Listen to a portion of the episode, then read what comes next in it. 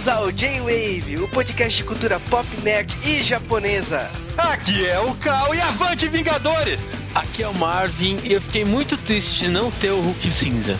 Spoiler do caramba, hein? Ah, poxa, todo mundo tava esperando o Hulk cinza. Aqui é o Sasuke, eu não tenho frase, mas o Hulk esmaga. Aqui é o Juba e, tipo, não temos um exército, mas temos o Hulk. E é isso aí, pessoal. Conforme prometido no último J-Wave Pocket, onde não demos spoilers, estamos aqui reunidos para falar sobre o filme dos Vingadores. E estejam certos, a gente vai vomitar spoilers. Se você não viu o filme, não estamos nem aí. Não ouça, não ouça, uai. Exatamente, estamos aqui, já fizemos um pocket evitando o máximo dar spoilers, então já passou o final de semana, você já deu tempo pra ir no cinema, então se você não foi, foda-se, porque está na hora de falar de Os Vingadores. E para falarmos de Os Vingadores, trouxemos aqui novamente o Marvin. Oi. E também de volta do limbo, depois de 10 mil anos, o retorno de Sasuke, que já voltou já no Pocket, né? É, mano, tô aqui de volta. Mesmo sendo enquadrado hoje pela polícia, eu tô aqui, mano. Cara, eu, eu Sério, eu pensei, fui enquadrado pela polícia hoje, mano. é a Rita Repulsa, cara, por isso que aconteceu isso. Ok. 10 mil anos. Agora estão prontas! O Mendes vai me pagar! Ah, vamos pros Correios.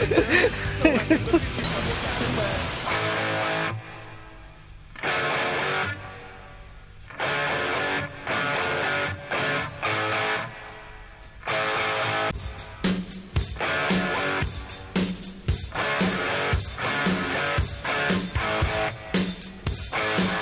estamos começando mais um Bloco Correios aqui no G-Wave e eu estou começando, olha só, era raro isso. Na verdade é porque eu sou a única pessoa que tem coragem de gritar essa hora da madrugada que gravamos. Sim, nesse momento o pessoal deve estar vendo Vingadores ou não. Talvez, né? Mas, falando em Vingadores, nós temos que agradecer a nossa ida ao Cinema dos Vingadores. Eu tenho que agradecer que eu tive que viajar 400 km de ida e de volta. Foram 6 horas de ônibus pra cada viagem no mesmo dia, doeu muito. Mas você viu o filme do ano, vai. E valeu aí Graveheart e Internei, né, que foram os grandes responsáveis aí pra gente ir nessa sessão, né? Valeu aí, nós somos bastante gratos. E esperemos que role essa oportunidade outras vezes. Sim, é muito importante pra gente e sempre vai ter podcast quando isso acontecer. Com certeza. E eu ri pra caramba lá no evento, as pessoas são muito simpáticas, tinha bastante gente legal. é, o Cal pela primeira vez conheceu os podcasters, né, porque ele é da roça, né? Sou da roça, uai. Mas começando aí, vamos direto para os nossos abraços semanais. É isso aí, temos os abraços, porque o podcast da semana passada foi Sonic e bastante gente gosta dessa porcaria de ouriço azul. Cara, agora é o pessoal que é dicas de Mega Man, né? Então, se eles soubessem que Mega Man está na lista. Cara, Mega Man vai sair. Acontece o seguinte: a gente tá tentando jogar todos os jogos de Mega Man, mas eu coloquei uma regra ridícula que só vale jogar o jogo se você zerar sem continue. ah, muito obrigado, Cal. Eu não sabia disso. Eu vou ter que, vou ter que jogar de novo. Agora... Agora vamos lá, direto para os abraços da semana. O primeiro abraço é para o Cadmo Senpai. Também um abraço para Peacemaker Girl. Abraço para o Ícaro Stand. É, o Ícaro mandou um desenho para nós essa semana, fiquei com muito medo desse desenho. Parabéns, né? Culpa sua, Cal. É uma pessoa que estou cada vez mais com medo. Abraço para o Seixão Caura. Também para o Manuel Roberto Soares, que disse que a gente até pegou leve em alguns dos jogos. Na verdade, a gente pegou bem mais pesado, mas teve uma ordem editorial. Abraço para o Di Benedetto. Para João Micaele, Abraço para Diego Miyabi-sama. para o Rafael Padilha, Para o Azevedo. para a Shirokaze, Abraço para Israel Deoduc. que está fazendo uma maratona no J-Wave. Estamos recebendo seus e-mails. Cara, eu adoro quando as pessoas mandam e-mail e começam a comentar os podcasts antigos da gente, cara. Às vezes me dá medo, me dá vergonha, né? Porque. Então ouçam os primeiros. Exatamente. Abraço também para o Bruno Moreira. Para a Nicole, vamos de novo tentar pronunciar o sobrenome dela. Pode ser Nog, Nogi, Nog, Nodi. Sei lá, cara, nunca vou acertar e vou continuar tentando. Abraço para o Bruno Araújo, que falou que a música do Sonic R, né? Sonic Racing, é viciante e ele ouve até hoje. Tipo, você não é o único, cara. Também para o Amidamaru Reborn. Para o Gustavo Martins, Martins. Para o Rodrigo de Paula Fontes. Abraço para Nakazang Yokirai, que perguntou dos nossos podcasts inacabados, Dragon Ball, Yu Yu Hakusho, Sakura Card Captors, Legend of Zelda e outros temas que ficaram lá para trás. Cara, a gente tá continuando, o Sonic foi um retorno. Também um abraço para o Adalba. E teve bastante gente que zoou que esse mês foi o mês azul do J-Wave, né? Porque teve Lagoa Azul, Perfect Blue e o Sonic é azul. Acho que vocês chocaram que começou. Sim, essa semana é, essa semana é Smurfs, lógico, por que não? Anote. E começando os e-mails dessa semana, e-mail começa com o Marcelo Prudente, que adorou nossas colocações no podcast, que ele não acompanhou a fase Pokémon, né? Ele fala isso por causa do- dos personagens extras do Sonic, foi isso? Ou será por causa da fase portátil, né? Pode ser, hein? Mas ele adorou o momento do Sonic Generations e ele achou curta a duração do jogo. Você não é o único que achou o jogo curto. Mas valeu aí, Marcelo. Também recebemos um e-mail do mestre Bet, antigo Bugaf, né? Que está ameaçando arrancar meu dedão aqui na roça. Vai pegar seis horas de viagem pra isso, mais seis pra voltar. Agora é e-mail do Wesley do Nascimento da Guia e ele ouviu a trilogia, né? Ele decidiu, já que saiu 89, vamos fazer da trilogia. E ele sempre preferiu a Nintendo do que a Sega, então ele lembra que sempre quando eu jogava com os amigos, o pessoal jogava uns 20 minutos de Mega Drive e ia pro Super Nintendo. Ó, em casa nunca foi assim, tinha Mega Drive e Super Nintendo, mas sempre teve esse equilíbrio aí. É que a Nintendo nessa época ela apostava numa coisa que demorou pra Sega, pra Sony, pras outras apostarem, que é o negócio de jogar em casa com a galera, sabe? Hoje em dia isso meio que morreu, né? Só quem tem Wii que faz isso, mas era uma coisa que Nintendo tinha, você levava todos os seus amigos pra jogar Super Nintendo e Mega Drive tinha poucos jogos que eram tão divertidos em equipe assim quanto tinha no Super Nintendo. Apesar de terem jogos excelentes de dois jogadores, né? Na época só tinha dois, hoje em dia é mais. E ele falou do 89, né? Que falou do Sonic Lobo. Ele falou que achou estranho a gente falar mal do Sonic Rivals pra PSP. Olha, eu acho feio, eu não gosto do jogo, até porque é um jogo de corrida e sei lá, cara. Não é exatamente corrida, né? É um jogo de plataforma e corrida. É que eu vou falar sinceramente, eu não gosto justamente das fases do Sonic Generations que você tem que apostar uma corrida contra alguém. Principalmente no Rivals, que é um jogo bem corrida de trilhos e tal. Não é muito meu feitio, não gosto muito, acho meio esquisito aquele jogo. Tem gente que goste, né? Mas sei lá, cara. Olha lá a frase, hein? É, não, eu tô, tô maneirando, não posso soltar pérolas. Mas é, agora o e-mail do Killebrand Diamond e ele, tipo, ele decidiu trollar o Cal, né? O Cal perguntou temas que poderia concorrer com tomates assassinos, né? Ele falou temas japoneses que talvez o Cal não curtisse, mas eu achei meio estranho. Talvez Ele tenha- falhou, né? Ele, Ele falhou, falhou. bastante. Porque meninas super poderosas, Adoro meninas superpoderosas. Sou doido pra fazer meninas superpoderosas do J-Wave. super campeões, Super Campeões é ruim, mas, porra, não tem história, galera. Tipo, é que nem colocar Super Pig, sabe? Super Campeões é um Super Pig com bola de futebol e sem bacon. Hantaro. A Hantaro é fofo, cara. É, cara, eu tenho um amigo que é policial e o cara é gigante, luta jiu-jitsu e tal. E ele fala que não tem como não falar que a Hantaro é fofo. depois disso daí, ninguém da, da galera tem coragem de questionar ele. Mas, não, tá certo, você falou, é assim. Ele também falou Samurai Warriors. Cara, Samurai Warriors é menos pior do que Shurato. O problema é que não tem história também. É, ele falou outras coisas aí, super gatinhas, Popolocrais, Glaze Town. Tchau. Eu não vou, você não vai conseguir me fazer cantar música de Lazy Town aqui. Mas eu assim. ok, ele ainda falou temas aí que ele acha que o Cal gosta, né? Mas que ele gostaria de aparecer aqui no G-Wave, né? Então, Pedra dos Sonhos, já Ah, Pedra falamos, dos né? Sonhos, já falamos, podemos falar de novo, mas não sei como. DNA, eu curto DNA 2, é o DNA ao quadrado, né? É, o Tsubasa, X-Holic, Guerreiras Mágicas eu gosto. Guerreiras Mágicas tá perto de sair, pra falar a verdade. Mas ele deu várias sugestões aí. E esses foram os e-mails da nossa semana aí de Sonic Parte 3. Obviamente, eu cortei todos os e-mails com referência a furries. Exatamente, né? Então, é só perceber, né? Essa semana foi mais light. Galera, foi ativista, velho. Mas, cara, você já sabe aí que pra mandar e-mails é só mandar para jwavecast.jwave.com.br Faça o flood semanal do Jwave, né? E fique comentando sem parar, né? Aliás, tem galera que faz isso. Eu acho que tem pouca gente. Você também deve fazer a sua parte nas redes sociais e você deve nos seguir, né, no arroba de Wavecast e curtir nossa página no Facebook. Lembra que duas mil curtidas tem podcast de Cavaleiros do Zodíaco, lutadores com poder astral, seu inimigo é demoníaco, nossa luta é mortal. Você pode seguir toda a equipe do J-Wave. Logicamente, o pessoal tenta adivinhar o que, que é o próximo tema do J-Wave, tentando ver o que eu assisto e eu acompanho, cara. Vocês estão ferrados. Eles me assinam lá no Get Glue tentando adivinhar ou no Facebook. Olha, vocês se ferraram feio, cara.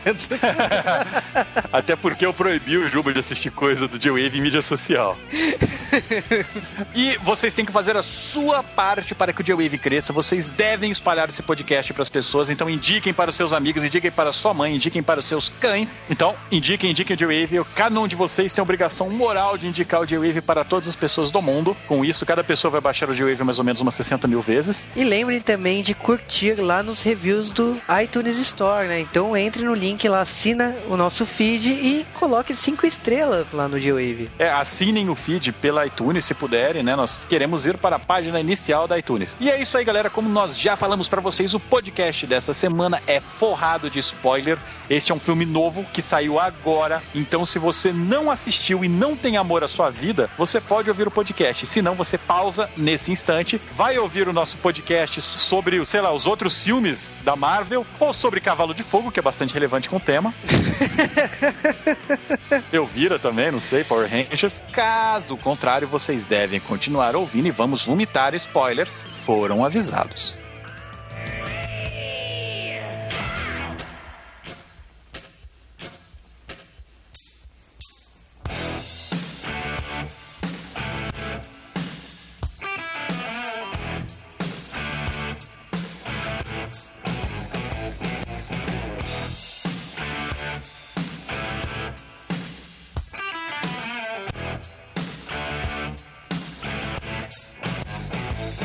E antes de falarmos de Vingadores, precisamos falar de Vingadores. Mas a gente tá falando dos Vingadores nos quadrinhos, né? Os Vingadores que veio há muito tempo atrás. Há muito tempo atrás, numa galáxia distante chamada Marvel Comics, os Vingadores surgiriam no ano de 1963, junto com os Beatles, olha só.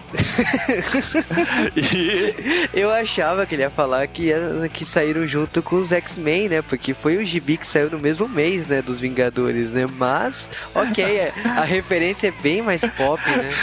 É, porque teve um outro Quarteto Fantástico antes deles também na Marvel, mas esses não importa muito agora. Ah, você quer dizer que o quarteto, os Beatles vieram do Quarteto Fantástico, é isso mesmo?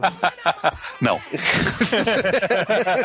Mas o que acontece é o seguinte: a DC Comics ela tinha uma equipe chamada a Liga da Justiça, que era já uma reformulação de uma outra equipe que surgiu praticamente na época da Guerra, a Sociedade da Justiça. E essa era uma equipe que juntava vários heróis da DC na tentativa de você tentar alavancar as vendas, né? O Liga da Justiça, o gibi que a gente tá falando, ele começou em 1960 e em resposta a ele, em 62 a Marvel criou o Quarteto Fantástico, que tinha um outro clima, uma outra ideia. E aí, seguindo a mesma ideia do Liga da Justiça, eles criaram Vingadores. No Liga da Justiça, você tem que, por exemplo, Super-Homem, Lanterna Verde e tal se juntam. E a ideia é você alavancar a venda dos gibis dos outros personagens. Ou alguns deles nem tinham gibi na época. Mas, no caso dos Vingadores, eles pegaram personagens que tinham gibis na época, não estavam mandando tão bem nos seus gibis individuais e juntaram eles num time só para tentar fazer as pessoas que, por exemplo, liam um dos personagens ler os outros. A gente tá falando de Homem de Ferro, Hulk, Thor, Homem-Formiga e Vespa. As pessoas devem estar se perguntando, né, quem não conhece Marvel, quem diabos é Homem-Formiga e Vespa? Essa é uma pergunta que a gente que conhece Marvel também fala. Não, na verdade, o pessoal conhece por causa de uma cena polêmica que eles fizeram há menos de 10 anos atrás com o Homem-Formiga e a Vespa. Eu não gosto muito de lembrar dessa cena, mas toda vez que falam os dois nomes, imediatamente me vem essa cena na cabeça. Bizarramente é meio estranho porque o Homem-Formiga ele também tinha o poder de crescer, né? então não era uma formiga muito boa. Mas eram personagens da Marvel que vendiam menos. E um deles, né, o Hulk, era o que mais estava se dando bem. O Stan Lee, quando juntou todos eles num time só, eles eram uma equipe de caça ao Hulk, meio que se encontraram, todo mundo queria quebrar o Hulk, mas no fim se aliam. Só que o Hulk ele sai já na segunda edição, porque o Hulk ele tinha o próprio gibi, o gibi dele vendia melhor. E o Stan Lee ele achava ilógico o Hulk tá, por exemplo, no Novo México fugindo de militares, ao mesmo tempo que ele estava em Nova York com os Vingadores, né? Ainda bem que a Marvel nunca mudou de ideia quanto a isso, né? Você não tem ninguém duas equipes ao mesmo tempo, né? Wolverine, né? Homem-Aranha. a ironia rolando solta, mas então. Logo depois, com essa saída do Hulk, o Capitão América ele foi entrado no time, né? Acharam ele congelado num, num bloco de gelo aleatório e com toda essa história dele ser um homem isolado do seu tempo, estavam formados os Vingadores clássicos nessa época. Ah, mas convenhamos uma coisa, né? Naquela época, né, 1963, era 20 anos, né, que o Capitão América tava congelado. Não era uma, tipo, não era uma coisa muito, não era um futuro tão distante, né, de ele acordar. Diferente de hoje, né, quando você coloca que o cara dormia na Segunda Guerra e acordou em plena 2012, né, tipo, não, né? É. Mas, deixando o universo dos quadrinhos pra trás, a gente tem que falar do universo dos cinemas, né? E, e similar ao universo dos quadrinhos, Marvel Studios criou um universo nos cinemas e esse universo funciona cronologicamente a partir do Capitão América, mas cronologicamente em termos de lançamento, começa com o Homem de Ferro 1. Gerou confusão ou não? o primeiro é o último, o último não. Tá, o que aconteceu é o seguinte, o Capitão América lá no passado distante, vocês se lembram no começo do filme, já fizemos um J-Wave sobre ele, eles acham um objeto, né, que é um cubo cósmico, que é uma coisa que veio de povos antigos, eles falam que são lenda de deuses, e o vilão do Capitão América, o Caveira Vermelha, quer usar aquilo para fazer uma arma. Tem referências aos outros filmes, por exemplo, o amigo do Capitão América é o pai do Tony Stark, e esse cubo cósmico ele tá em praticamente todos os filmes, sabe? Ele vai seguindo os personagens. Sim, o Tesseract, né? O Tesseract ele seria o ponto inicial aí desse primeiro arco dos cinemas, e o Capitão América realmente é o primeiro Vingador. Então vamos direto para Homem de Ferro 1, 2008, né? O primeiro filme da Marvel Studios, quando o Tony Stark, para fugir lá do refúgio da, que tá rolando uma guerra, ele constrói a armadura do Homem de Ferro. Esse filme foi responsável por introduzir a Shield e o Agente Coulson. O Agente Coulson, ele voltou a aparecer no filme seguinte do Homem de Ferro, né? E também apareceu no filme que é depois do Homem de Ferro 2, né? O Homem de Ferro 2, ele se passa mais ou menos uns seis meses depois do primeiro. E aí se passa o Homem de Ferro 2. E no Homem de Ferro 2 tem uma hora que o Agente Coulson tá lá com o Tony Stark e ele tem que sair porque ele tá ocupado. E aí que vem o Nick Fury. O que ele vai cuidar quando tá ocupado é um grande martelo que caiu na puta que pariu. Esse é o martelo do Thor. É, caiu no Novo México, né? Então, Homem de Ferro 2, né, 2010, ele apresentou, além desse universo Marvel que tá se expandindo, né, que tá acontecendo várias coisas ao mesmo tempo, a gente é apresentado a personagem Viúva Negra e a armadura War Machine. Também nós somos apresentados, acredite ou não, ao Hulk. Em uma das cenas do filme, né? Nós temos uma referência ao Hulk, ao incrível Hulk, que era o segundo filme do Hulk dessa leva moderna. Ele, teoricamente, não é uma sequência para o filme anterior, que ninguém quer saber, né? E o Homem de Ferro 2 foi responsável também para justificar o que seria aquela cena no Incrível Hulk com o Tony Stark. Você descobre que aquela cena, na verdade, se passa depois de Homem de Ferro 2. Você tem isso daí, você tem a ligação dos dois filmes, um faz referência ao outro. O Homem de Ferro tem na televisão o Hulk atacando e o Hulk tem o Tony Stark lá. Mas o Homem de Ferro 2, todo mundo lembra a cena que ele pega um escudo do Capitão América e vou pegar essa velharia aqui e apoiar. Que também aparece no filme do Capitão América, né? Sim, o escudo do Capitão América aparece desde o primeiro filme, né? Tá sempre fazendo referência lá. E, tipo, você sempre espera que ele vai fazer alguma coisa, mas na Nada. verdade, nada. Ele usa de apoio, né, cara? Ele sempre usa de apoio. É, E aí o próximo filme dessa sequência, né, que é o Thor, o Thor ele já volta, né, a mencionar aquele negócio do Tesseract, do cubo cósmico. No finalzinho, né, tem uma cena com isso. Ele tem a Shield, ele tem a intromissão da Shield.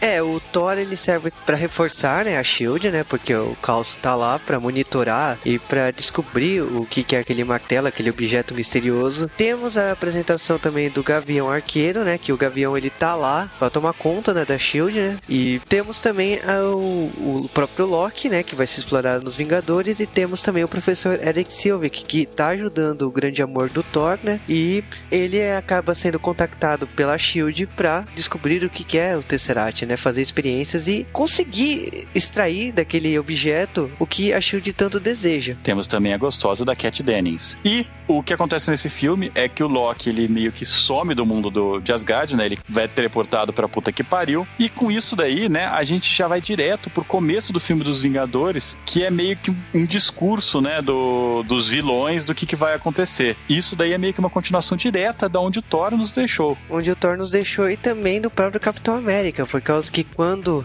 o Capitão América acaba, ele acordando hoje em dia, o, a Shield está com o Tesseract nas, nas mãos, então tudo se encaixa, tudo se é, tudo forma um enorme quebra-cabeça que é o filme dos Vingadores. Então é como se fosse um arco, uma minissérie e a gente estivesse acompanhando o capítulo final. A gente só não sabe onde o Caveira Vermelha foi parar em tudo isso. Por ele enquanto. Foi, é, ele foi sugado pelo Tesseract, ninguém sabe o que aconteceu de verdade. Mas, basicamente é isso que você precisa saber sobre a cronologia Marvel. Tem N referências entre os filmes, né? O escudo do Capitão América ou ele congelado está praticamente em todos os filmes. Então, não dá pra gente citar todas, mas é bem fácil, é bem divertido você perder a sua vida procurando isso. Mas, vamos falar um pouco da produção desse filme. Para começar, o diretor desse filme não era para ser o diretor desse filme. Aliás, esse filme, para começar a história, o primeiro nome cogitado era o diretor do Homem de Ferro, mas ele não, é, é tipo, ele não conseguia imaginar o que aconteceria depois, se caso reunissem todos os heróis. E eu acho engraçado, tipo, ele brotou todas essas pistas e ele não imaginava como ia acontecer isso tudo. É, o roteiro ele acabou passando para as mãos de Joss Whedon. O Joss Whedon, ele é um roteirista de quadrinhos e de séries e ele é especialista num tipo de história de grupos, né, que envolve vários personagens e todos eles têm que ter relevância. Ele é o criador, né, o pai de Firefly, o pai da série de TV de Buffy, não confundir com, com aquela atrocidade de filme, de Angel e de outras coisas, né? Então ele sabe lidar com grupos, várias pessoas trabalhando junto e todas elas com relevância, ele sabe lidar com isso muito bem. Só que logo de cara, né, um dos atores, o Edward Norton, que fez um grande papel naquele incrível Hulk, que tava realmente foda, né? Ele deu para trás. Ele deu para trás é uma história muito mal contada, porque ele diz que a Marvel deu para trás, que a Marvel nunca mais contactou ele. Então, tipo, nunca vamos saber o que realmente aconteceu, mas ele diz que sempre esteve interessado com o personagem, a Marvel diz que não aconteceu. O que a gente sabe é que ele realmente ele gosta de cuidar da produção, ele gosta de, de filmes que ele tem total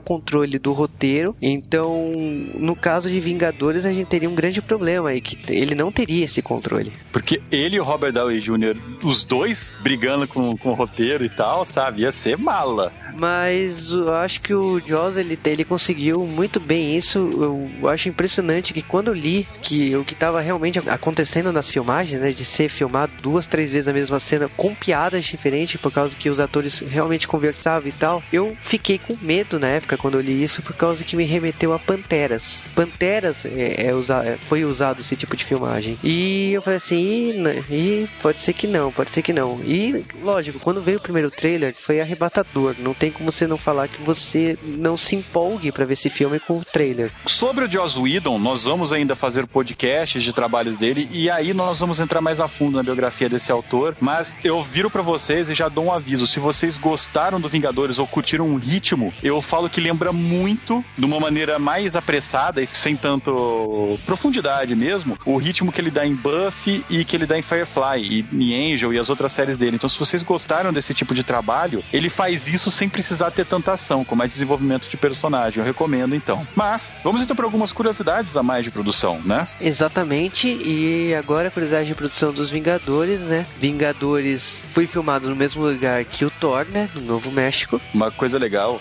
é que a atriz que fez a Maria Hill, ela não foi escolhida direto. O Edon, ele tentou colocar a primeira Morena Bacarin, que fez Firefly, né? E a Elizabeth Winstead, que é a Ramona Flowers. Ia ser muito foda, qualquer uma das duas. Sim, eu acho que das três, né? Eu acho que, tipo, independente qual seria. A atriz, ele teve excelentes escolhas aí na mão. Curiosamente, esse foi o primeiro filme da Marvel Studios distribuído pela Disney, mas não foi uma coisa tão fácil assim não, porque a Disney teve que comprar os direitos de distribuição desse filme da Paramount, já que esse filme já estava em desenvolvimento pela Paramount quando a Marvel Studios foi comprado pela Disney, né, por ela mesma, né. E essa negociação foi com os Vingadores e Homem de Ferro 3, né. Homem de Ferro 3 vai ser a primeira produção já sendo toda da Disney, né. Ainda então, voltando a falar dos atores, a voz do Hulk, as pessoas vão ver que o Hulk foi um dos personagens mais queridos nesse filme, o que eu acho que é um mérito enorme pro Joss Whedon para fazer um personagem que ninguém gostava fazer o virar o favorito, né? O Hulk, a voz dele como Hulk é do ator Lu Ferrino. Lu Ferrino é um Mr. Universo, já concorreu com o Arnold Schwarzenegger e tal, ele é um dos grandes nomes para quem gosta de heterofilismo. E por acaso ele é o Hulk no seriado dos anos 70. E ele fez a voz do Hulk em todos os outros filmes. E ele é um cara muito nerd. Se vocês procurarem saber, ele lê gibi. Tipo, ele é gigante, muito forte e tal. E ele lê gibi, ele acha que o Hulk não ficou bem caracterizado em algum filme. Ele fala nerdisticamente disso. E ele sempre faz participação especial e é fácil de identificar o tamanho do. Ele é muito grande, cara. Vai que lembrar também que o ator do Thor teve que fazer uma dieta às pressas pra poder manter o mesmo tamanho, né, que tava no Thor, né?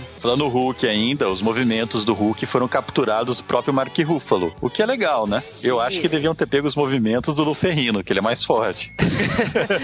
É, eu, eu gostei muito do Tem, eu, eu não tenho reclamações a isso. Uma curiosidade aí é que o diretor, né, ele havia feito um roteiro de X-Men, né, ele iria dirigir X-Men no, no comecinho dos anos 90 aí, mas nunca foi feito. É, e eles pegaram esse roteiro dele e utilizaram apenas duas linhas. Provavelmente as melhores linhas do roteiro dos X-Men.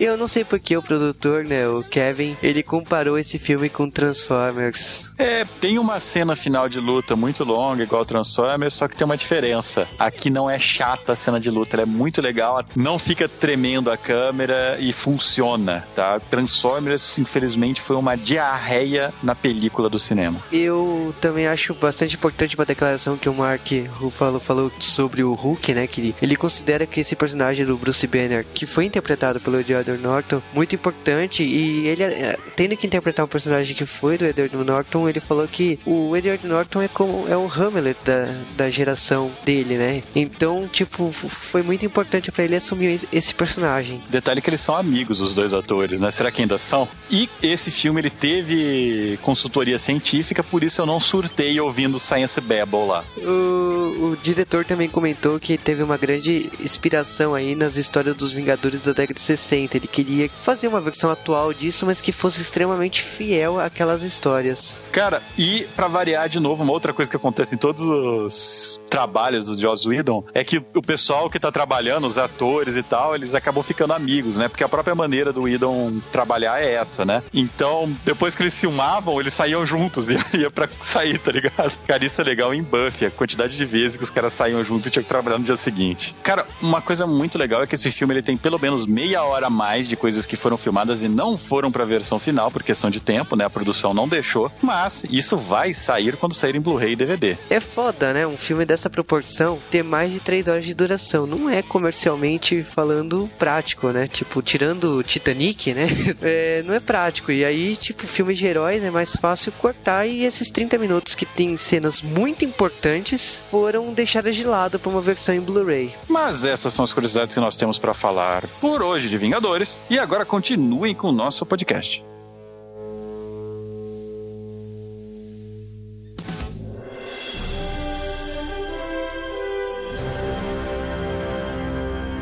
No dia 24 de abril de 2012, as quatro pessoas aqui nesse podcast viram o filme antes de vocês. Aquele momento que você dá tapa na cara, né? Solta Hadouken, faz tudo que. Não, mas existe uma coisa pior. Existem pessoas que viram na nossa frente duas vezes. É isso mesmo, segurança do cinema, mano. O papo dos seguranças no final do filme era o melhor. O pessoal gua- guardando a cena final com a gente. Foi tipo assim. E aí, mano, você entendeu o Loki ali no fim, mano? Ele quis sacanear o cara ali, você viu, mano? É, mano, esse Loki é foda, mano. Inteira, tipo. Não estou inventando, eu juro, eles falaram isso desse jeito. Mas o filme ele já começa com aquele cientista mala do Thor usando lá o cubo cósmico deles. Aliás, por que, que as pessoas mudam o nome de tudo nesse filme, né? Porque é Disney. O Disney C, esse é foda também, hein, velho? Não, mas é a Marvel que fez isso, não foi a Disney, que já era antes, né? Na época Quero culpar a. Disney! Porra!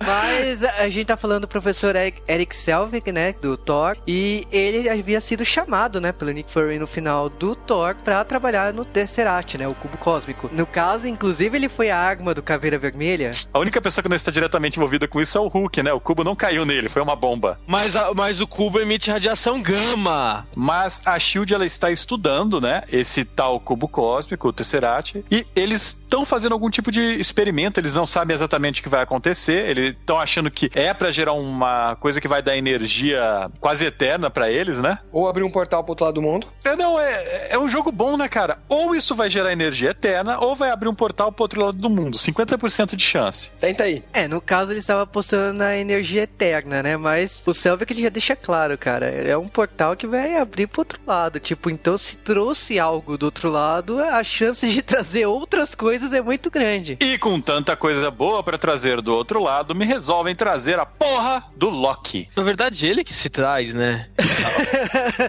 Porque, tipo assim, o Loki ele já tava fazendo a cabeça do Selvig desde o Thor, né? Que, tipo, você já tinha visto que ele tava controlando a cabeça do Selvig. Então, o Selvig ele já fez aquilo com o propósito de ser um portal. E no momento que o Loki chega na, na Terra, o pessoal da Shield mira todas as armas, acha que o filho da puta vai parar. Mas não, o, o Loki é muito forte, derruba todo mundo. E quem ele acha interessante vai virar amiguinho dele. Então ele enfia o cetro lá no peito dos caras e vai convertendo. E nisso, o Gavião Arqueiro primeiro, né? Ó, se fudeu. Pior é que o Gavião Arqueiro, a gente já havia visto ele numa ponta no filme do Thor, né? Três nerds no cinema falaram: olha lá, é o Hawkeye, né? Como descobriram? Pois é. Uma flecha. Ah, agora é Flash Hawkeye, aham.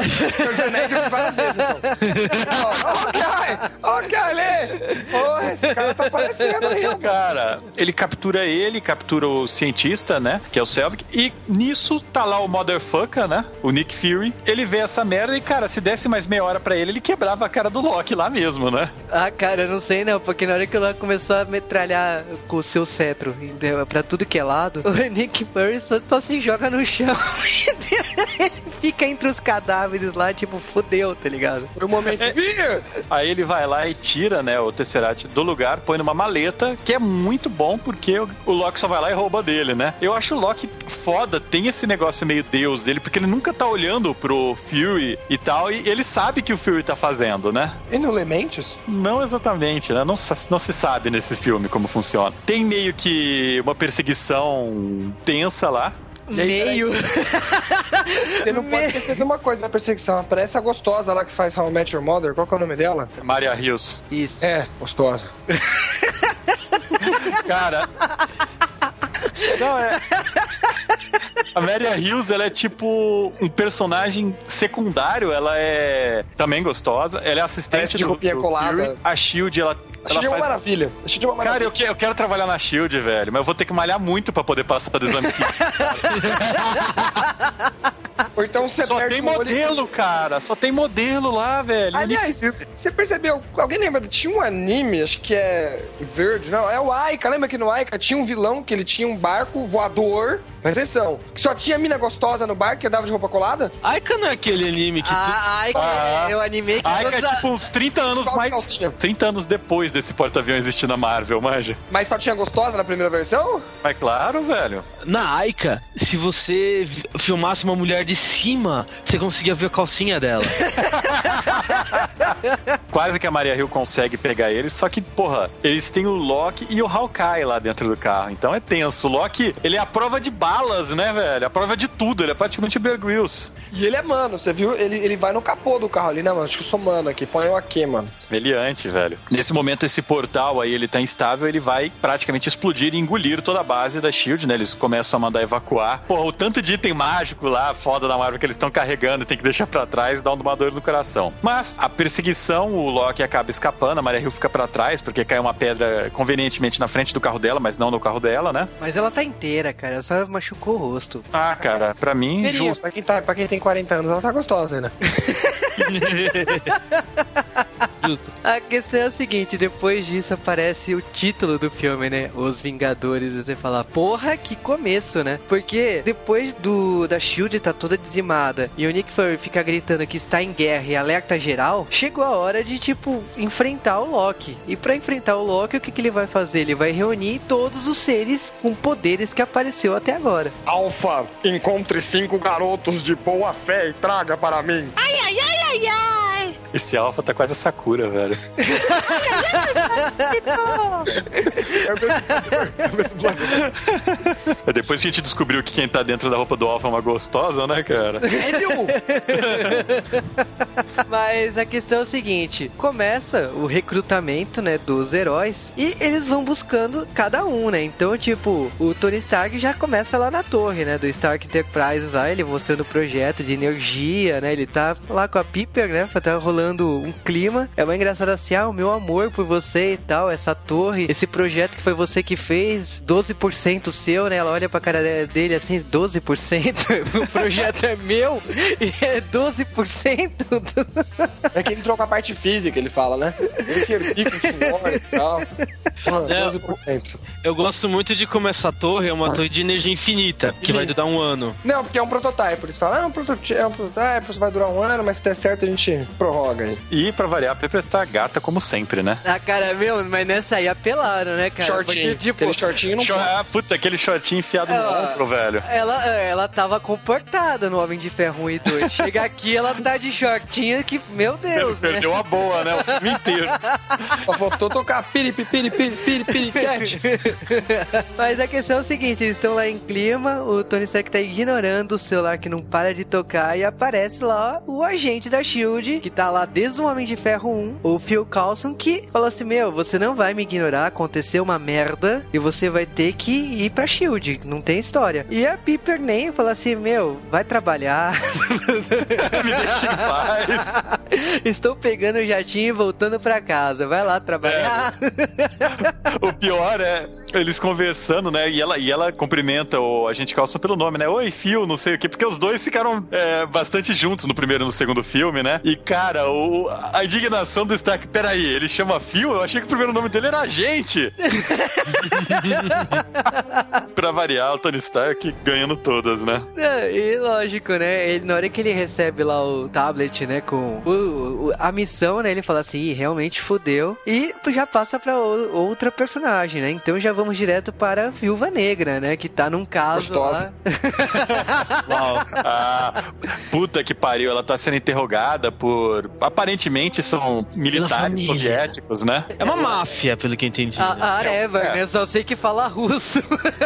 E, cara, eles, eles, eles interrogando ela, dando pancada, ameaçando, e você pensa, putz, fudeu. Aí, do nada, alguém liga pro telefone celular de um dos capangas que tá lá e fala, ó, eu sou da SHIELD, você me coloca pra falar com ela. Fala, peraí, como é que você faz isso daí? Não, você cala a boca, tem um, um avião aí voando ao teu redor, e tá com o míssil apontado, se você falar não, eu explodo esse lugar antes de você peidar dá.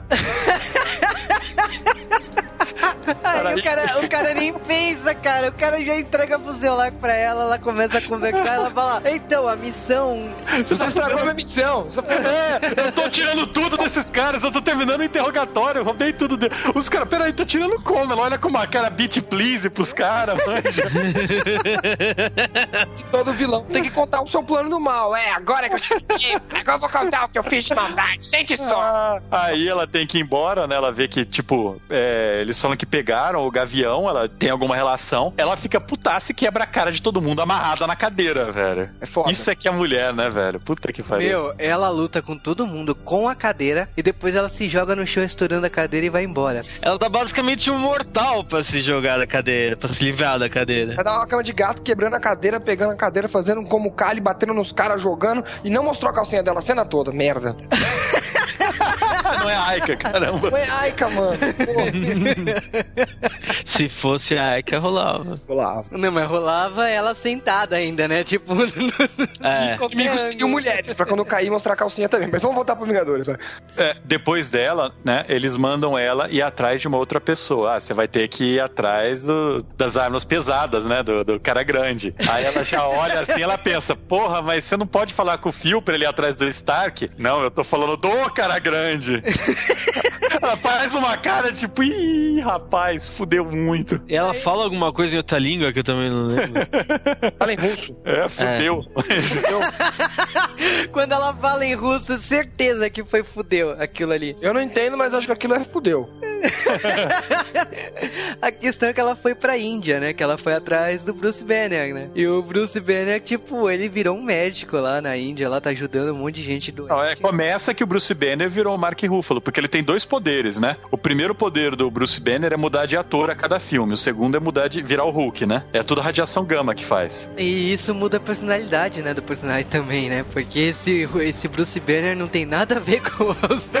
Ele é o Bruce Banner menos emo dos três, o mais fanfarrão, cara. Nossa, esse Bruce Banner tá livre, leve solto, né? Porque, tipo, ele tá. Ele é bem humorado, ele, ele, ele funciona muito bem nas telas. E nesse caso aí, ele tá ajudando lá as crianças. Aparece uma menina desesperada, com dinheiro, falando que a família dela tá doente. E quando ela leva ele pra uma casa lá, você só vê a menina pulando a janela e a viúva negra no meio da sala, assim, então. Essa é uma boa menina. Ela é viúva negra.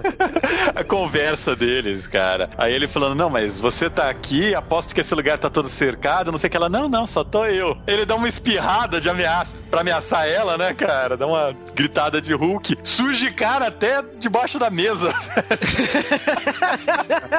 Até as galinhas se assustam, lembra? ela saca a arma do nada e ele, ah, não, eu fiz isso aí de sacanagem, só pra ver o que, que você queria. Não, troll, cara. Puta, Bruce. Banner é troll, cara. E, na verdade, estão chamando ele, mas ele fala: não, o Hulk não tá disponível. Aí dá aquela conversinha: a gente não tá atrás do Hulk, a gente tá atrás do Bruce Banner, que ele é o maior especialista em radiação gama do mundo. É Desculpinha, né, cara? Porque. Porque podia ter mil especialistas aí de. Era só juntar os caras pra procurar a porra do negócio, mas não, tá ok. Desculpinha. Acontece que logo depois quem sobra, né? Capitão América, né? Então o Steve Rogers tá lá socando lá o saco e tipo, o Nick Fury aparece e fala assim: então, você não vai dormir ou coisa do tipo? Aí fala assim: porra, eu dormi 70 anos. Você acha que eu já dormi demais, né? Aí, quando rola aquela conversinha básica, né? Então ele vai acompanhar o Nick Fury pra Shield, né? Então você sabe que mais um entrou pro grupo, né? Agora vem a pergunta noob. Sempre foi assim? Sempre inventaram essa desculpa do Capitão América ter dormido do- da Segunda Guerra até os tempos modernos? Na verdade, originalmente o Capitão América ele dormiu da Segunda Guerra, né? A última vez que foi publicado no gibi dele foi acho que 1950, 48, até quando os Vingadores surgiram, né? O Vingadores número 2, em 63. Então, tipo, ele ficou 15 anos dormindo só no original. Mas, mas ele, ele, ele fica tipo 15, 20 anos dormindo só e já aparece. Então, tanto que a mulher que era é namorada dele, ele passa a namorar a irmã mais nova dela, sabe? Pra ficar na mesma, na mesma linha. E nos gibis agora faz tipo 50 anos da, da Segunda Guerra, manja mais. É, com, com reboots, etc. Isso que eu queria saber. Eu queria saber se tinha uma desculpa antes, porque eu me lembro de ter visto ele em épocas mais antigas. Eu queria saber se isso foi uma Ah, desculpa moderna. Desde sempre sempre existiu. cara. Sempre existiu. Eles só mudam o tempo, mas sempre existiu. A, a desculpa de deixar ele congelado foi porque a revista vendia mal isso. E eles decidiram ressuscitar o personagem depois. A desculpa ideal foi essa, mas não. não- No gibi original, ele morre de velhice. É, isso que eu ia falar. Então, ele não envelhece ou ele envelhece? É, ele morre de velhice, mas aí eles falaram retcon, que aquele cara que morreu de velhice não era o Capitão América original, o era, só um capitão- soldado. Era, um clo, era um, um Um sósia. soldado, é, um sósia que eles pegaram pra, pra tipo, não morrer a lenda. Porque, que o Capitão América é, tinha é, sumido lá no começo. O Capitão América tem uns 4 ou 5 nesse período aí, desses 15 anos. Porque morre um, eles substituem por outro. No- na saga do Soldado Invernal é, é- é explicado isso, né? Que tem 4 ou 5 Capitão Américas nessa época. Nós temos aí os personagens eles se reunindo no porta-aviões da Shield e assim, cara, pra quem conhece quadrinhos, pra quem é nerd, a cena do porta-aviões da Shield levantando voo é um nerdgasmo foda. É porque, tipo assim, ela começa com o Capitão América olhando e fala assim: É, isso me parece familiar, né? Ele vê uns soldados correndo, os, aviões indo e tal. Aí o Nick fala assim: ó, o, o mundo mudou muito e você vai se surpreender. Ele faz até uma aposta, né? De 10 dólares, né? E aí, tipo, o Steve Rogers tá olhando tudo aquilo pasmo e né, rola um momento lá que você tem que entrar, né? Porque você vai ficar sem ar, né? E, tipo, pra quem não manja de quadrinhos, tá apoiando totalmente. Acha que vai ser um submarino, tanto que o Banner, né, ele fala, nossa, porra, um submarino é, é, é meio idiota me colocar num lugar pressurizado, né? Ele fala isso. Aí depois que ele descobre que tá voando, ele fala, mano, é pior ainda agora. Vocês são muito burro. E aí é quando o porta-aviões voa, é muito estranho falar isso, né? E ele fica com camuflagem, né? Então ele fica transparente. Chique. Ah, a gente só viu isso daí no cinema duas vezes. Da outra vez eu não quero lembrar. Eu não vi da outra vez. Nenhum de vocês viu o filme que o Nick Fury foi o David Hasselhoff? Não. Não, e ignora. Pelo que eu Fica- leio dele, eu acho que é uma boa coisa. A questão é o seguinte, todos ali são designados para algumas funções. Então, Bruce Banner realmente, ele é um cientista, ele tá identificando a radiação do Tesseract, né? Então ele precisa identificar uma forma de rastrear aquilo. Se ele fosse rastrear uma fonte de emissão latente de radiação gama, ele ia mirar nele só, sabe? é, ia dar interferência. Ah, mas ele tá fazendo a função dele. Você tem lá a Viúva Negra é, meio que sendo introduzida no filme. Gostoso pra caralho, né? E o Capitão América, né? Depois que o avião voa, ele vai lá na sala de controle, tá o, o Phil lá. O Capitão América, ele só abre a carteira, tira 10 dólares, dá pro Phil e vai embora, Não sabe? fala nada! É, mas, mas ele fica com aquela cara de, "Ih, mano, o bagulho é da hora aqui, mano. Chega. Responda aí. Sai olhando assim, tipo, os lados assim, ó, o bagulho é a pampa, hein, mano. Da hora, cara. Ah, o Joss Whedon, ele tem o costume de fazer personagem, assim, o roteiro desse jeito, ligando muito rápido as cenas, então foi prato cheio pra nerd. Enquanto o Banner tá procurando, eles estão falando, cara, onde que eles vão fazer isso, né? Eles descobrem que o Hawkeye, né, o Gavião, possuído mentalmente pelo Loki, ele tá indo atrás dos inimigos da SHIELD, juntando eles pra fazer as coisas, né? Porque a SHIELD tem vários inimigos e ele conhece todos. Eles acabam descobrindo, né, que o Loki, ele fez uma aparição na Alemanha. Ele irá fazer, né? Porque ele é exibicionista e ele, tipo, ele quer aparecer mesmo. Porque ele é o deus e ele acha que os humanos têm que obedecer e são merdinha, né, pra ele, né? Ele faz até a comparação que um deus é uma bota, né? E os seres humanos são formigas, né? Nesse caso aí, a SHIELD acaba enviando a Viúva Negra e o Capitão América atrás do Loki, né? Só que o Loki faz um showzinho à parte, né? Na hora de escanear o olho do cara, né? Puta, mas ele, ele fez de propósito, né, cara? Ele precisa lá escanear o olho do cara pro Gavião, que tá com uma máquina lá, pegar a retina do cara e usar pra abrir um cofre, que tem uma, um componente de uma coisa que o Loki quer construir. O Loki faz da maneira mais chamativa possível, né? Filho de uma puta, arranca o olho do cara com uma máquina muito doida, num casa de, desse estilo aí, lotada de, de elite, velho. Fica claro aqui, né, que ele realmente ele fez pra se exibir, pra, eh, pra parecer que é uma divindade mesmo, né? E o Capitão Sou foda. América, o Capitão América ele já pula do, do avião. Se você viu Supremos, você identifica aquilo na hora. Ele já fazia isso no filme do Capitão América também, né? Ele pega o escudo, já salta e vai, vai atrás do Loki, né? E começa a porradaria, né? É só que o Loki é um deus, né? Querendo ou não, ele é um deus. É uma lutinha legal, o Capitão América apanha que nem um condenado. A Viúva Negra aparece dando tiro nele também, né, no avião, mas não vai dar nada. E quando tudo aparece perdido, a porra do Homem de Ferro aparece e ganha o dia. Rapidinho. Ca- eh, cara, que entrada! que entrada! Puta que pariu! O homem, cara, o Tony Stark não sabe brincar, velho. Ele chega chegando. Chega hackeando o som de todo mundo, tocar um rockzão aí. Né, Ele hackeia o sistema, né? do- da Viúva Negra, né? E ela já, na hora que ela começa a ouvir o rock, fala, ele não. e aí o Homem de Ferro pousa e já solta uma rajada na cara do Loki e já começa a quebrar pau, né? Tipo, e agora quebra pau mano a mano, né? Porque, vamos dizer assim, o Homem de Ferro tem poderes. Cara, mas o Homem de Ferro quebra a cara do Loki. cara, ele quebra a cara do Loki gostoso. porque que- Acabam levando o Loki nisso daí prisioneiro no próprio avião da Viúva Negra, né? Ah, ca- cara, eu juro que eu não entendi essa cena, Loki. Ah, então, beleza, eu vou com vocês. É, Ele se rende, né? A hora que ele levanta das pancadas do Homem de Ferro, tá o Capitão América, o Homem de Ferro e a Viúva Negra apontando os mísseis nele, tá ligado? Ele já olha, ah, tá bom, deixa. Mas não quero brincar. só porque ela é gostosa. Eles levam, né? Estão levando embora o Loki. E eu ficaria muito tenso nessa hora, cara. Não por estar com o Loki dentro do avião, mas com o Homem de Ferro, sabe? Nisso daí começa a trovejar. O Loki já olha com aquela cara de safado dele, né? Já sabe, né, cara? E aí Thor Odinson aparece e leva o Loki embora, cara. cara, quando dá a porrada no avião, você. Ih! Aí o Thor já, já entra no avião, já pega o Loki e voa, assim. Ele foda-se vocês, né? E aí quando ele vai pro solo, assim, né? O Homem de Ferro já, já desce o capacete e já vai atrás. O Capitão América já olha, pega o escudo e. É, tá ok, vou atrás. Se dele." joga, né? ai, ai, cara, se vocês se lembrarem, no último filme do Thor, ou o primeiro, né? O portal de viajar entre as dimensões, ele é quebrado pelo Thor, né? Pra evitar que exploda-se tudo. Mesmo assim, ele consegue viajar nas dimensões, né? Ele usa através dos poderes do pai dele e tal, ele consegue viajar. Eles até comentam que ele viajou através dos poderes do pai e tal. Então, tipo, foda-se que destruiu aquilo lá, né? Ainda tem jeito de viajar. E ele veio levar o irmão de volta. E você vê que o Thor, ele ainda tem um amor pelo irmão, né? É tipo, é o irmão dele ainda, não importa que ele é um vilão, ele ainda acha que dá pra redimir, ele ainda acha que eles podem voltar a ser normais. E aí ele começa um discurso em cima do Loki, eles conversam, vão pra um lado pro outro e tal. E aí, no meio do que o Thor tá falando, não, Então, escuta o que eu tô te falando. a frase dele é interrompida por um rastro de luz brilhante, cara. Tô escutando. Muito bom, né, cara? Começa uma luta entre o Homem de Ferro e o Thor. Cara, tá rolando a briga e o Homem de Ferro lançando rajada, né, em cima do Thor, né?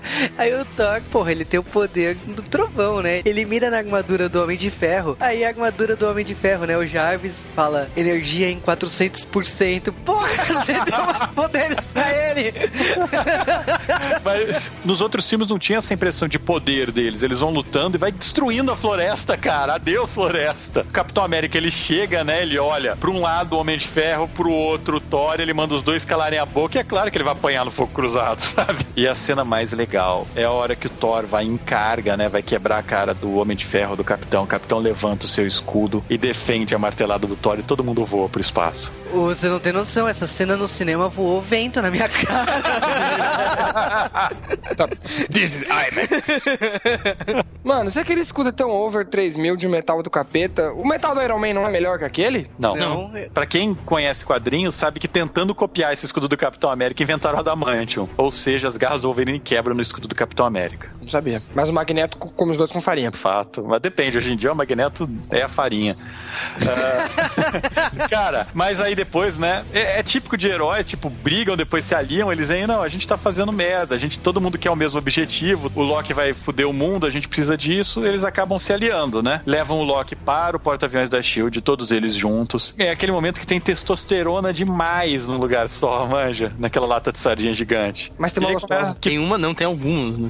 Não, não, não. É a Shield, é a Shield, caralho. Tem pelo menos umas 30 gostosas só na sala de controle. E um cara jogando Galaga. O- Cara, mas aí o Loki, ele faz aquele discurso dele, né? Eles colocam o Loki na prisão que ia ser pro Hulk. É um aquário de metal. Se o Loki tentar sair, vai, vai fuder tudo. Cara, foda, porque você não sabia aquela prisão, até porque, tipo, meu, como eles vão prender um deus? E você não sabe como que eles fizeram aquela prisão tão rápido. E fica óbvio, né? Tipo, eles sabiam que o Bruce Banner não é uma pessoa segura. E o próprio Bruce Banner não sabia da existência dessa prisão. Então, quando ele toma conhecimento, é, então. E aí o Loki usa a habilidade mais legal dele, que é falar com pessoas através de câmeras. Ele olha por uma câmera que tá totalmente escondida e ninguém sabe que tá lá, e olha no olho da pessoa que tá olhando no monitor, manja. Aliás, muito esperto da Shield passar o circuito fechado do interrogatório.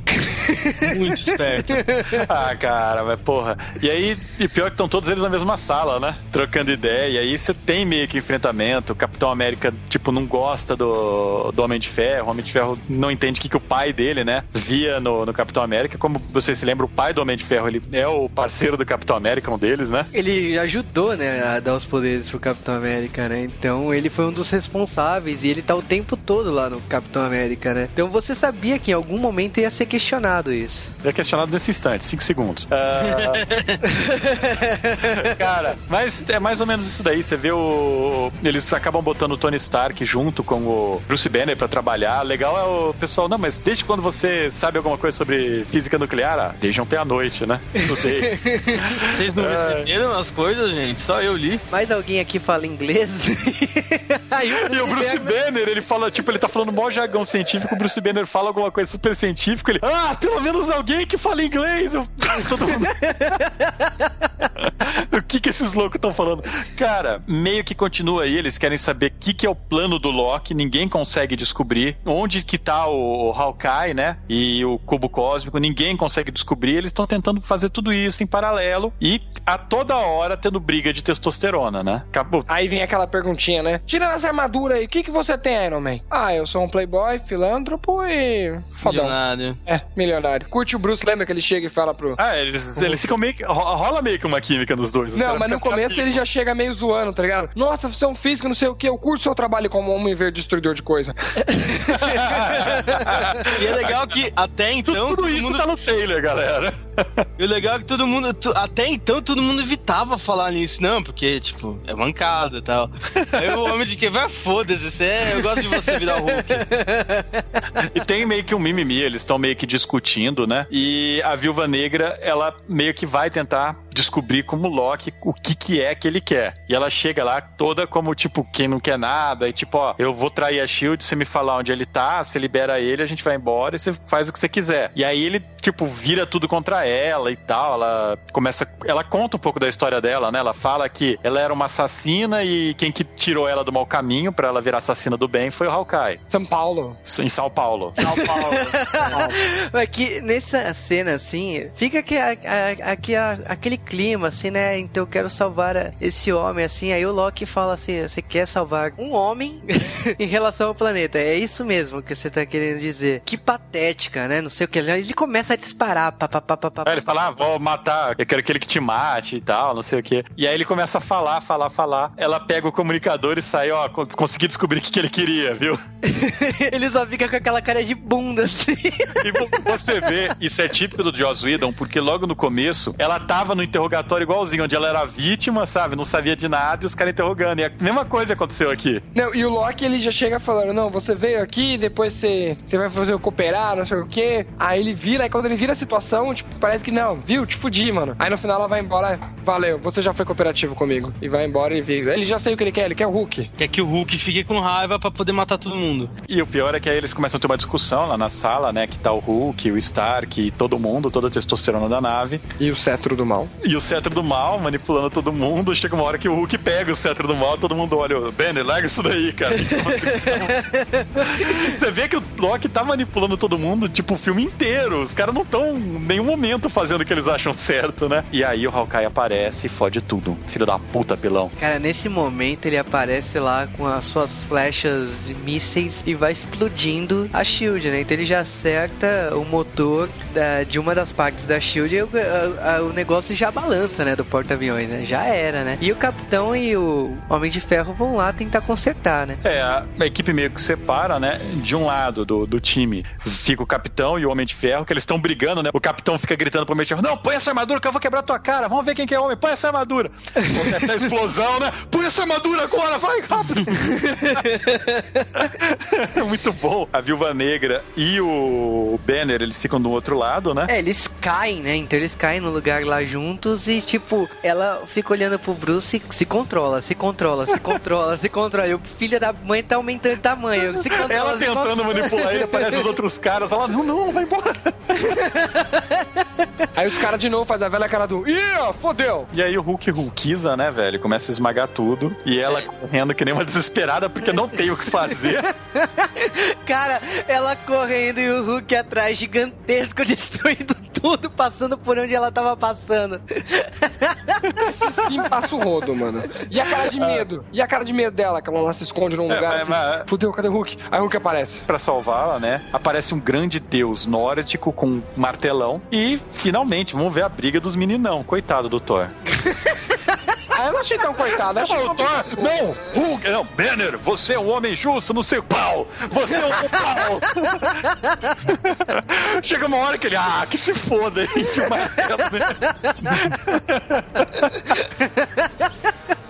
E o Hulk destruindo tudo. o Hulk ligou foda e tipo, é um porta-aviões, eles estão voando. Porra, vai dar merda, para com isso. Cara, e ao meio tempo tá o Capitão América e o Homem de Ferro tentando fazer funcionar a turbina que foi explodida, né? É engraçado, eu acho muito legal os caras conseguirem fazer o Iron Man, né? O Homem de Ferro precisar do Capitão América, porque o nível de poder é muito diferente. Então, cara, parabéns pro roteiro de ter feito você olhar pro Capitão América e falar: Capitão América salva o dia, seu filho da da puta, sabe? É como a gente falou no Pocket, eles não deixam nenhum personagem, tipo, mais foda do que o outro ali, entendeu? Até como o Carl falou, não, mas o Hulk bateu pra caralho no Thor. Mas o Thor tem umas horas ali que ele tenta dar um mata-leão e tal. Você percebe que o Thor não tá querendo lutar muito, que ele tá no porta-avião. Ele tem noção que ele não pode sair quebrando tudo, já o Hulk esmaga, né? Então foda-se. Então, tipo, vo- é, todas essas cenas que, que elas não são contínuas, né? Fica trocando de entre elas, você não consegue ver quem é mais foda ali. Até a viúva, quando a, quando a viúva negra começou a correr do Hulk, eu falei, fudeu, não tem como ela correr. Mas ela dá um jeito ali, ela faz o jeito Ela é dela, né? ninja pra caralho. Cara, é, e também tem que o pessoal parece que eles querem entrar na cabine de comando pra fuder alguma coisa. E o Fury vai lá, o Fury e a Maria, eles vão matando os caras na geral, né, velho? Afinal, ele- ela não é só gostosa, ela manja pra caralho do quebra-pau. Só que, claro, né, eles estão enfrentando o Hawkeye, os dois não são pares pro Hawkeye, que fode tudo, num tiro só, né? É, num tiro da- só, é. Aí depois ele dá outro tiro pra hackear, mano. O cara hackeia com tiro, ele é muito roubado. Aí, velho, o que que é isso, velho? Ele faz aí café com tiro também, ô filho da puta. faz. Cara, não, mas hackeia coisa da Shield e tal, o Loki vai fugir, eles mandam um cara atrás do Hulk com o avião pra distrair o, o Hulk, o Hulk pula no avião, é a melhor cena, o cara ejetando do avião, Hulk pega ele no ar. Cara, na hora que ele pega o piloto e fudeu, cara, morreu. Vai esmagar, ele joga o piloto longe, o piloto liga pro paraquedas e sobre... talvez sobrevive. Eu acho que ele morreu já. Eu acho que ele tava vivo, ele conseguiu ligar o paraquedas numa hora decente pra, pra mostrar. Mas enfim, já era. É, É, mas o avi- avião acaba caindo, o Hulk cai junto e o Thor vai atrás do Loki. É, nessa hora, cara, o Loki já usa o plano assim, né? O, o Thor corre, né, pra impedir que o Loki foge e ele acaba dentro da prisão, né? E o Loki olha pra- pra ele e fala assim, porra, você caiu no meu plano de novo, né? Você é muito burro! Que burro, dá zero pra ele! e aí, tipo, o Loki fala assim, é, eu vou apertar o botão pra ver o que acontece. Ele solta a prisão e lógico, né? O Thor se fudeu, né? Porque tá caindo... Numa prisão feita pro Hulk, tá ligado? E você vê que não ia segurar o Hulk porra nenhuma, né? Não, mas, mas aí vai a pergunta noob minha. Que ele até levanta ali. Os hum- eles falam, o Loki fala, os humanos acham que somos imortais. Será mesmo? Aí ele, tipo, chega e joga o Thor dali. Tipo, a prisão ali dava pra quebrar. O Thor dá uma marretada, a prisão, tipo, estraçalha mais uma que Ah. que- O Thor poderia morrer se caísse ele diretão, porque ele, no final, ele consegue fugir no finzinho ali. Talvez, quem sabe. Isso daí, então, tipo, o Thor tá fora da briga, o Hulk tá fora da briga, tudo bem. Ainda bem que o Hulk está fora da briga. A Viúva Negra tá toda quebrada, né? Quem que vai parar a merda do Loki? O agente Phil Coulson. Com uma arma fodona que ele não sabe o que faz. É, exatamente, porque essa arma era baseada no Destruidor, né? Que havia aparecido no Thor, né? Então, com a destruição do Destruidor, eles, eles falam assim: a Shield achava que ele não precisaria de heróis, né? Era o plano B deles, né? Então, as armas com esses poderes aí seriam talvez o suficiente pra impedir o Loki, né? E o Phil, ele achava assim: ok, vamos ver o que essa arma é capaz. E, cara, infelizmente.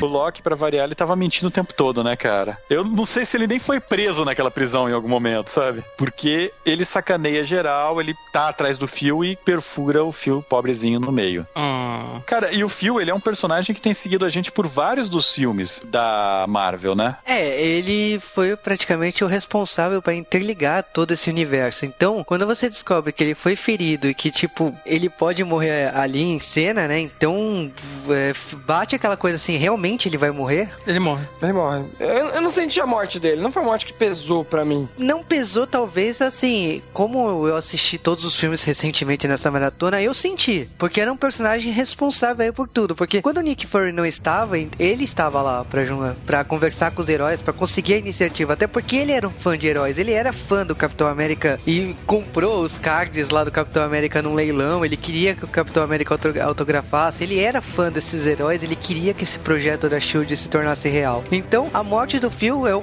é o pontapé inicial pra uma nova etapa pra esse filme. E é nesse momento, então, que tá rolando uma reunião lá entre o Capitão e o Homem de Ferro. Você percebe que realmente acabou, porque a iniciativa Vingadores fracassou mesmo. Você já sabe que o Nick Fury tá batendo o pé por causa que a iniciativa não tinha sido aprovada. Ele, ele bateu o pé e falou que ia fazer. Foda-se a opinião dos, do, ju- sub- do- dos chefes deles. Tá rolando a discussão e ele fala assim: Meu, vocês, com essa briga de egos, vocês não conseguem se unir e tal. Esse agente aí que era importante aqui pra Shield, era importante pra vocês aí, morreu por vocês aí, morreu o- usando uma arma aí, Ele salvou o dia, cara. salvou o dia e olha o que tinha no bolso deles. E eles jogam três cards do Capitão América ensanguentados, né? Cheio de sangue nos cards, né? E a cena, tipo, ela é uma cena pesada, por causa que fica aquele clima assim, puta que merda, tá ligado? Tipo, esse cara era realmente importante, a gente nunca deu valor pra ele, porque ele, cara, ele era um funcionário da Shield que só vinha porrinhar a gente, né? O tempo todo. Então, eles nunca deram importância e eles percebem que o quanto esse cara faz falta. Cara, é, a Viúva Negra e o Hawkeye, né? Ela quebrou a cara do Hawkeye no meio. Ótima luta, E, né? sim, bem, bem tensa a luta. E ela é gostosa pra caralho lutando. E aí, na prisão, né? Toda hora. Andando. Vivendo, respirando. E aí é o seguinte, ela depois você descobre que se você dá uma marretada do Chapolin na cabeça de alguém que o Loki dominou, o cara volta ao normal, né? Recalibração mental, muito bom, cara. Ele tá putaço, né? Ele tá, tipo, morreu um monte de gente por culpa dele, ele é um cara bonzinho e tal. Então, meio que estão os dois, né? Os dois agentes da SHIELD, a Viúva Negra e o Hawkeye, do bem agora, putaços. O Capitão América putaço e o, o Iron Man Ele liga o fato do Loki ser uma diva e pensa, ah, ele tem que ter o pôr do nome dele. O nome dele. Aí ele pensa, putz, qual que é o único. Qual que é o principal lugar do mundo que tem energia infinita? Ou a torre dele. Então ele vai atrás do. Ele percebe e, e já vai pra lá. Ele fala, né? Ele falou, ó, ele tá indo pra, ele tá indo pra Stark Tower, fudeu. Cara, é nesse momento aí que ele já entra lá na torre, tira a armadura, vai fazer um drink, né? Ele pergunta pro Loki se ele quer beber, né?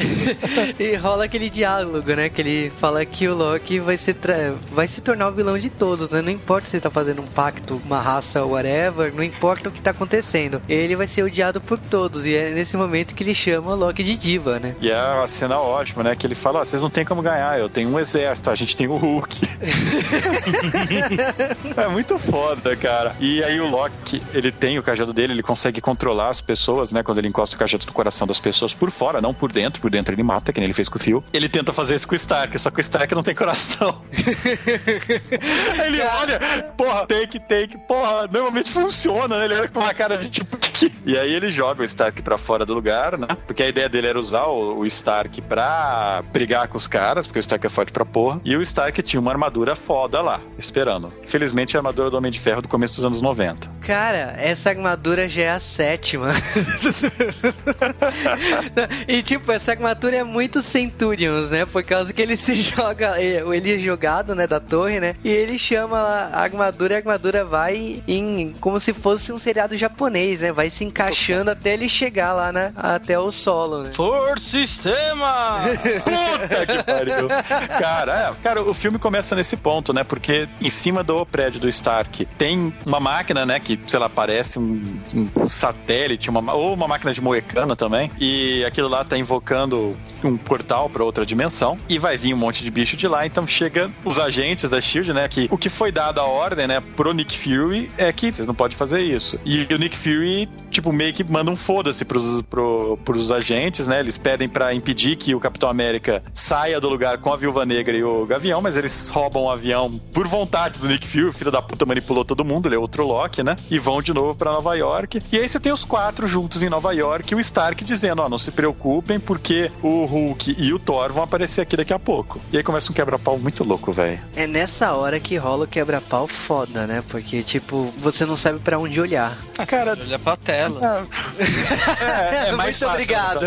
Cara, mas é, tipo, aparece o Hulk, aparece o Thor, tem aquela cena fodástica de todo mundo carregando as armas que tem no trailer e, cara, a- não, não sei se tem como descrever essa luta, né? Tem muitas coisas legais. Eu acho que tem que assistir. A melhor parte é que até mesmo caras que teoricamente são mais fracos, como o Gavião, a Viúva Negra, mais fracos o caralho, né? O Capitão América tava lá de noob, eu acho, nesse time. Cara, a Viúva Negra salva o dia, cara. O Capitão América é um líder. Ele não faz nada, ele dá moral e controla. Isso, tipo, isso deixa bem claro quando o Capitão América aparece pra explicar assim pros policiais: olha, vocês fazem isso, vocês colocam as pessoas no metrô e tal pra manter a segurança. É, por que deveria? De repente aparece um monte de aliens em volta dele, ele arranca os braços e as pernas dos caras e os policiais olham pra ele. Nem olham mais, né? Falam assim: olha, vocês aqui pro metrô, não sei o quê. Não, é legal porque ele, ele mesmo faz o plano, né? A hora que Aparece o. Hulk de. na motinho que ele Nossa, foi emprestado lá na PQP. Uh, típico Bruce Banner, velho. Genial Aí, aqui. cheguei, cheguei. Ele é, aparece de repente um bichão gigante, um dragão, sei lá, uma minhoca, um camarão do mal. Vo- parece um camarão de metal do mal, cara. É aquele bicho voando na cidade, aquele monstro lá do trailer gigantesco, tocando aquela musiquinha Transformers no fundo, né? Muito Michael Bay mesmo. E o Hulk quebra aquela bosta em um segundo, velho. É muito bom. É foda, Pode todo mundo ser. pirou no no cinema. Então, como eu tava falando, o Capitão é o líder. Depois a gente tem o Hawkeye, o Gavião, que é o controller, ele mata Minion, ele controla o terreno. Ele fica num ponto mais alto, o Capitão América manda ele ficar lá, ele fica dando flechinhas, ele tem flechas estranhas, fazem coisas pra caramba. O Hulk é o tanque, ele tanca tudo, ele chama a atenção de todos os bichos pra ele. Mano, ele... Todo o resto do time é tanque, cara. E o Iron Man é o Striker. Na verdade, eu não sei se você conhece Mutants e Masterminds, Mutantes e Malfeitores aqui no Brasil. É exatamente o tipo de batalha que você tem naquele jogo. Se você joga RPG e não conhece os Mutantes e Malfeitores, vá atrás desse jogo agora. Eu jogo essa bosta faz só 10 anos, então, numa campanha só. Mas, cara, até hoje, uma campanha só, jogando sem parar. Acontece coisa demais nessa luta. Todo mundo bate no Loki em algum momento, mas a melhor parte é o Hulk esmagando o Lokizinho, né? Aliás, o Hulk, toda a parte que o Hulk aparece é, é, é legal. o Hulk dando soco no meio do nada no Thor, cara. Os caras acabam de matar um bichão, estão respirando os dois naquela cena de tipo, ah, os heróis cumpriram a missão. O Hulk estica o braço e manda o Thor pra puta que pariu, velho. E dá Dá risada. uma risada, cara. O Hulk quebrando o Loki. Tipo, o Hulk aparece todo momento quebrando a cara de alguém. Todo mundo age, galera. Não pensa que porque eles são, alguns personagens são mais fracos e tal, eles têm menos importância. Não, eles são bem importantes. E aí o governo americano decide mandar uma bomba atômica em Nova York e foder tudo. Por quê? Porque é o governo americano, eles fazem isso. É porque, na dúvida, nunca. A dúvida explode.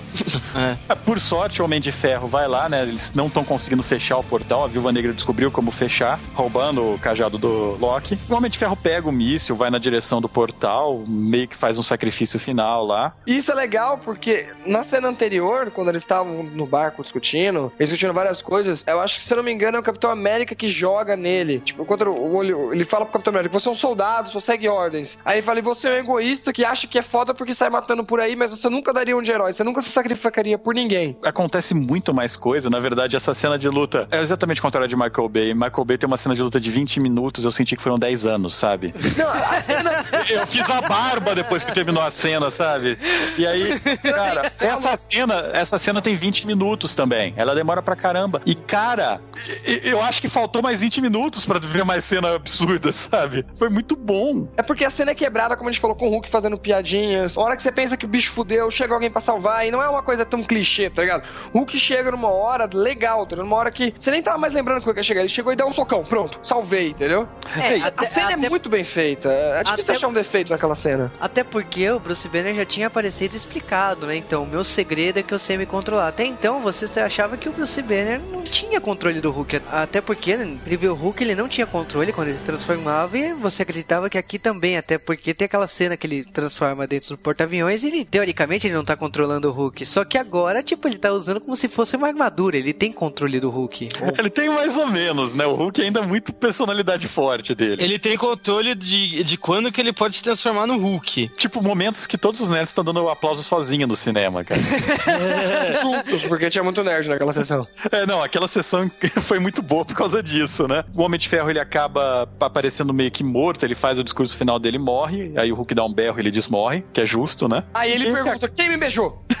Ninguém beijou. Dá o Thor, o Hulk. O legal é que você vê que, tipo, é bem, bem sincronizado, porque o Thor já se prepara pra salvar o Homem de Ferro, começa a girar o martelo e tal, e o Hulk aparece e salva. É bem bacana isso. É, eles acabam pegando o Loki depois, que finalmente aceita aquele drink do Tony Stark, né? Depois que ele apanhou do Hulk, que nem um condenado. Muito bom, velho. E posso E, drink? é, e o- os Vingadores meio que deram um foda-se pra, pra Shield e tal, né? Eles estão putaço com o governo e parece que eles vão formar a própria iniciativa. Eles, o governo putaço é que eles vão mandar o Loki embora com o Thor, né? Achei legal pra caralho essa- aquela cena que estão todos eles de civil, né? Vestido de civil, mandando o Loki e o Thor embora. É como se fosse uma aventura que tinha acabado, então ele- os dois estão voltando pra casa, a- a- o, o crime, o que que acontecer vai ser penalizado em, no mundo deles, em Asgard, não vai ser penalizado aqui. E os heróis estão seguindo a vida deles. É engraçado que aparece a televisão lá e aparece assim o prefeito, né? Os governadores falam assim: destruíram Nova York, você acha que a gente tem que pagar o preço? Eles têm que pagar os preços. Meu! Os caras salvaram o dia, porra.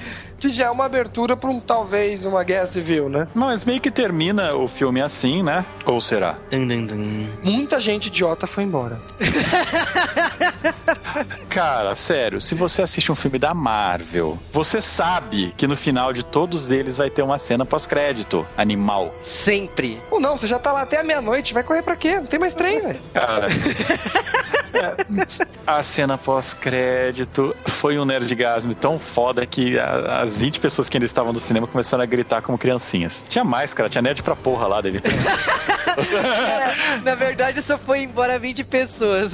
É, e ó, foi embora o pessoal que não entendeu o filme, né? Ai, nossa, mas por que que esse Thor voa? Aparece a porra do Thanos e, cara, eu cumpri meu objetivo de vida, né? Depois de viajar 400 quilômetros, vi o Thanos, dei um cheque de lá no marcador e eu só tenho um problema agora, cara. Eu tô desesperadamente esperando pelo próximo filme dos Vingadores. Todo mundo, cara. Não tem como.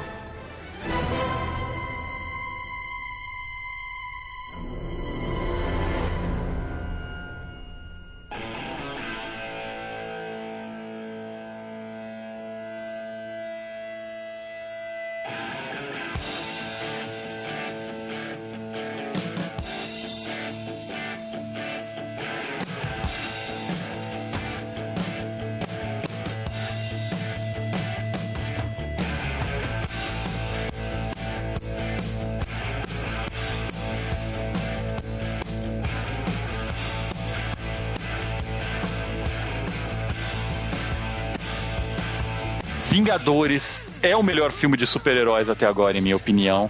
Joss Whedon, ele provou que manda bem pra caramba nesse assunto. O filme é cheio de buff talk pra quem gosta desse tipo de coisa. Os personagens, então, eles são muito carismáticos, têm falas muito legais e vocês vão lembrar de citações e tal, buff talk total. Se você não conhecia Joss Whedon ou o trabalho dele, gostou desse filme, vai atrás. Ele é o cara que fez Buff, ele é o cara que fez Firefly, viu, Juba? Ele é o cara que fez Andy, filmes da hora. Ele Ele, fez fe- um- ele escreveu X-Men, ele fez muita coisa foda. E eu recomendo, galera, esse filme é com certeza o melhor filme de heróis até agora. Vamos ver se o Batman supera ele, tá? Mas. Até agora, não tem, cara, não tem. Os melhores personagens são ele. Não tem um momento que você para, não tem aquele momento chato, não tem aquelas pausas, não tem aqueles momentos que você ficava desesperado porque não tinha o Coringa no Cavaleiro Negro, sabe? Sai, sai daí, morcegão, eu quero ver o Coringa, não tem isso. O filme inteiro é alucinante do começo ao fim, recomendo que assistam agora. Eu gostei pra caramba do filme. Não digo que é o melhor, porque eu ainda provavelmente acho que o Cavaleiro das Trevas é melhor. Ah, muito bom, excelente. Fora isso, eu não tenho mais nada que dizer. Vá ver. O pessoal já falou quase tudo do filme, que a gente já falou no Pocket. Eu gostei muito do filme, como o Cal também, como o Cal tá falando agora no fim. O filme é 2 horas e 40 e você não sente que é 2 horas e 40, porque o filme é bem dosado. Tanto nas lutas tem um pouco de piada, tanto na parte tensa tem um, tem um pouco ainda de coisa que você não esperava, mesmo que você seja fã, mas que você não seja fã, assista, entendeu? O filme tá muito bom, 3D, 3D meio fraquinho, achei pra variar. Nunca faz um 3D direito. Recomendado, assistam, assistam. E eu acho que Batman vai ser pior do que isso aqui. Ainda mais porque o Batman é gay, né, gente? Como eu odeio o Morrison. Morrison, Mas ele já pe ele, ele pegou. No máximo, ele é bi. Gay não é. Bom, falando de Vingadores aí, eu acho que o roteiro é uma continuação assim. Se você assistiu todos os filmes até agora, então esse filme funciona como Homem de Ferro 3, funciona como um Thor 2, um Capitão América 2. E o Hulk 1, né? É, o, in- o incrível Hulk 2, sei lá, eu não sei. Porque outro, outro ator, ele tá diferente. Vamos contar de novo, vai. A questão é que esse filme ele reúne todos esses personagens, ele funciona como uma continuação depois desses filmes e todos os personagens aí eles estão melhorados, eles estão, os atores estão bem à vontade com eles, então você se diverte muito com, com o roteiro, que é uma adrenalina sem parar, mas é muito engraçado, tem sacadas geniais. Eu acredito assim que a personagens como a Viúva Negra que foi muito melhorada em relação ao Homem de Ferro 2, ela tem uma, uma personalidade dela muito melhor. O Gavião, que era nulo, né, no Thor, mas ficou muito melhor aqui, explorado. O Hulk, que melhorou muito em relação ao que ele era antes. Eu gostei muito desse Hulk mais sociável, vamos dizer assim. E, cara, o que falar desse filme? Esse filme é você não para de falar palavrão a cada dois minutos porque tá acontecendo algo foda na tua cara e você, tá, você não consegue ficar quieto porque você realmente surta. E não é só porque você é fã de quadrinhos, é porque você paga pra esse tipo de filme que é um blockbuster, então você paga pra lutas, você paga pau pra, pra um roteiro, pra sacadas geniais, pra falas. Não tem como você não surtar com os Vingadores. E se você é fã de quadrinhos e vê cenas igual aquela do Thanos no final, porra, não, não tem como. Então, por acaso, se você é um maluco e ficou ouvindo até agora, vá pro cinema agora. Se você já viu o filme, é só concordar com a gente, cara. Vingadores é o filme do ano. Sobre Batman, não dá para comparar, eu acho que são propostas diferentes. Esse filme é todo colorido porque são heróis de várias cores aí e tal. O Batman é outra pegada, é outra coisa. É, é, é inclusive é um fechamento de uma trilogia, então não dá para comparar. Mas Vingadores, para mim, é o filme do ano. Cara, e nesse momento eu volto, né? Que existem pessoas que têm opinião e existem pessoas que têm desvio de caráter, tá? Porque se você não gostou desse filme ou não achou, meu amiguinho, você tem um desvio de caráter grave. 3% não gostou, segundo as críticas. Cara, esses 3% eu não sei se não entenderam. não entenderam? Ah, mas por que, que esse loiro voa? Por que, que ele tem escudo? Eu não entendi, mas eu. Não entendi por que, que o Tocha Humano tá com escudo nesse filme. eu não entendi esses 3%, mas paciência, porque ó, esse filme é foda pra caramba, ele funciona sozinho, você não precisa assistir antes. Ele funciona muito melhor se você assistir os filmes da Marvel que aconteceram antes, sim, mas ele funciona sozinho, ele tem sacadas geniais. Então, cara, não tem essa de você não gostou. Vingadores é foda.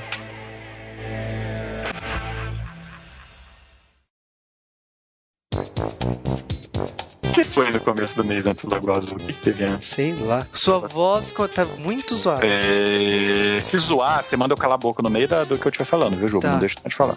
Tá zoado ainda? Voltou ao normal. Pa, pa, pa, pa, pi, pa, pa, para, pô. Tá zoado? Tá, tá Pa, ficando para, normal. Pi, pa, pa, para, pô. I'm just Captain Man. Muito obrigado pelos anos 90. Vamos lá. Ah, ah.